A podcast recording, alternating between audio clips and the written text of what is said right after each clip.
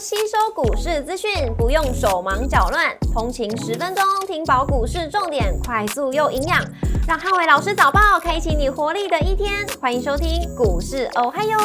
摩尔证券投顾林汉伟分析师，本公司经主管机关核准之营业执照字号为一百一十一年经管投顾新字第零一四号。大家早安，欢迎收听今天的台股我嗨哟。今天重点提醒，台股轮动架构买黑卖红为宜。周一美股四大指数涨跌互见，美元跟美债率攀高，造成美股的压力。星期一美股由纳达克指数上涨零点六七个百分点，领涨四大指数；微软上涨一点九二个百分点，跟 Google 上涨二点五二个百分点，领涨科技股。周一美股跌多涨少，能源、金融、医疗保健跟公用事业类股领跌，非必需消费、通讯服务跟半导体类股收涨。辉达上涨二点九五个百分点，跟迈威尔上涨零点八五个百分点，领涨半导体股。联合健康上涨二点零六个百分点，跟新世纪能源下跌八点九七个百分点，分别领涨跟领跌大型股。周一美股同步开高，庆祝美国政府避免关门利空解除，但公布九月份 ISM 制造业指数优于预期，上担忧联准会升息的态度。那美元跟美债率同步反弹，盘中造成美股的压力。一度开高走低，盘中翻跌，尾盘美股在科技股转强带动底下，短线稍见止跌的讯号。股市红绿灯亮出黄灯，美元反弹跟美债率创高，轮动架构底下留意买黑卖红。台指盘后盘下跌四十五点，做收跌幅零点二七个百分点。台积 ADR 上涨零点八六个百分点。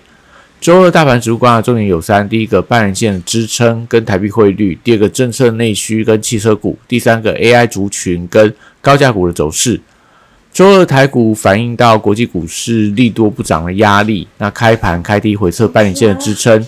融资余额两千三百亿元再创今年新高。台股短线不可以出量跌破十日线的支撑，否则造成这个呃短量强端买盘的停损卖压，指数将重回到。低档的箱型震荡，盘中全指大型股的关键仍是在于台币的汇率，如果重新转贬的话，不利外资的买盘回流。货柜三雄受惠到 ETF 买盘，维持量缩主底的走势。BDI 指数周一反弹，那散装航运重回到中线的支撑，会有反弹的机会。国际原料报价礼拜一跌多涨少，相关的报价股因为缺乏利多，稍微看到一些卖压。重电、储能、风电跟太阳能族群受到政策跟选举行情的题材，短量基本上都维持红黑交错的一个走势，也就是昨天黑的，那今天就有机会反弹。生技股受惠到欧美疫情的升温，防疫概念、新药、医美跟药局通路股票持续可以观察后续补涨的力道。汽车零售族群观察资金回流速度，相关的 AM 整车、车用 PCB 跟车用电子维持多方的轮动。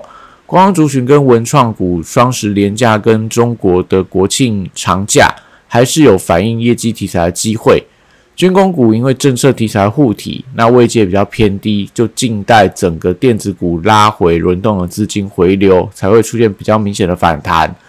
受惠到百货周年庆的登场，所以相关的百货通路跟成衣指标股，我觉得都可以留意到旺季题材的效应。礼拜二电子股出现震荡，那美债率的走高造成高本益比股的压力。那美股 AI 股续强，则是有利 AI 股维持反弹的格局。高价股礼拜二留意到涨多拉回的卖压，利率创高造成高价股的估值修正。短量还是以本益比相对偏低的高价股表现相对强势。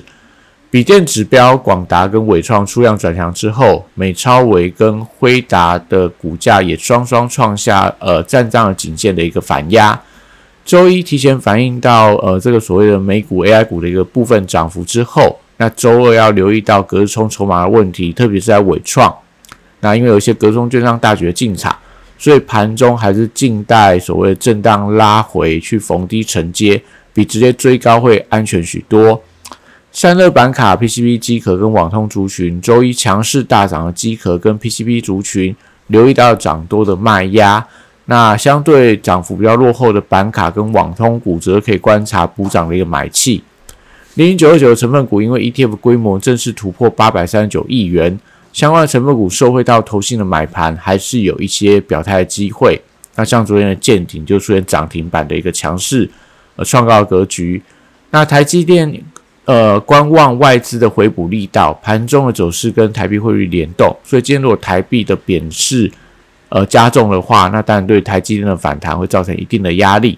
其实才礼拜二因为利率创高的压抑，所以世星 KY、利旺跟创意观察短期的均线支撑。那威盛跟爱普因为投信的买盘相对表现比较表现比较强势，所以周二有没有补跌？观察整个量能的变化。华为手机供应链受惠到十一的长假，所以指标股兆利、深嘉跟华通等都还是有一些业绩想象的空间。微软新的 AI 助手正式上线，所以相关软体股也受惠到美股 AI 软体股的反弹。那还是以盘中买气是不是整齐点火当做观察指标？近期可能在所谓的微软、宏基资讯这样档股票，算是呃未接整理形态比较高的股票，都可以持续做个留意。以上今天台股还有，祝大家今天有美好顺心的一天。